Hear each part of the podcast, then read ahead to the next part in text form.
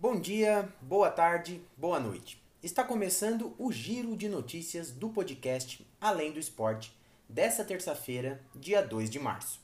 Falaremos do São Paulo, Santos, o surto de Covid no Corinthians e do Palmeiras. A segunda rodada do Paulistão já começou.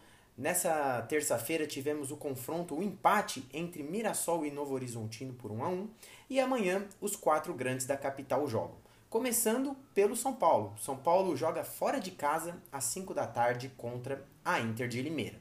Lembrando que o São Paulo empatou na estreia com o Botafogo de Ribeirão por 1 a 1 e a novidade será a volta do volante Luan.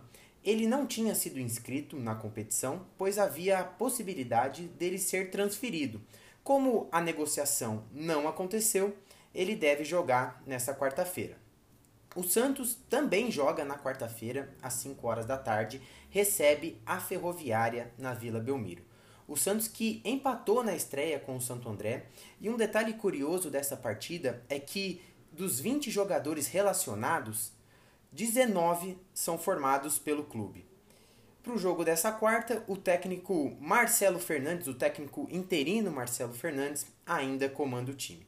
No sábado, o Ariel Roland estreia contra o São Paulo no Morumbi.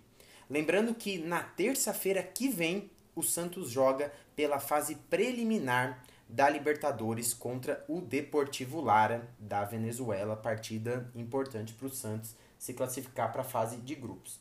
O Corinthians empatou com o Bragantino na estreia do Campeonato Paulista em 0 a 0 lá em Bragança Paulista e amanhã, quarta-feira, às 7 horas da noite, recebe o Palmeiras na Neoquímica Arena.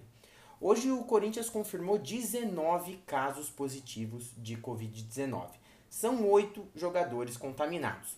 Os goleiros Cássio e Guilherme, os laterais Fagner e Fábio Santos, o zagueiro Raul Gustavo, os meias Gabriel e Ramiro e o atacante Cauê. Além deles, o Gustavo Mosquito não deve jogar por causa de um trauma no joelho. O Corinthians que oficializou o empréstimo do goleiro Walter, do zagueiro Marlon e do atacante Jonathan Cafu ao Cuiabá. O Palmeiras estreia nesta quarta-feira no Paulistão contra o Corinthians. O Palmeiras que não jogou a primeira rodada por causa da final da Copa do Brasil.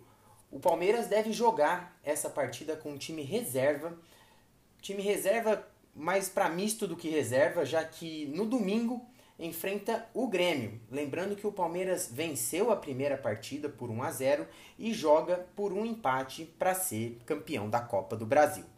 É isso, pessoal. Agradeço a companhia de vocês. Até mais.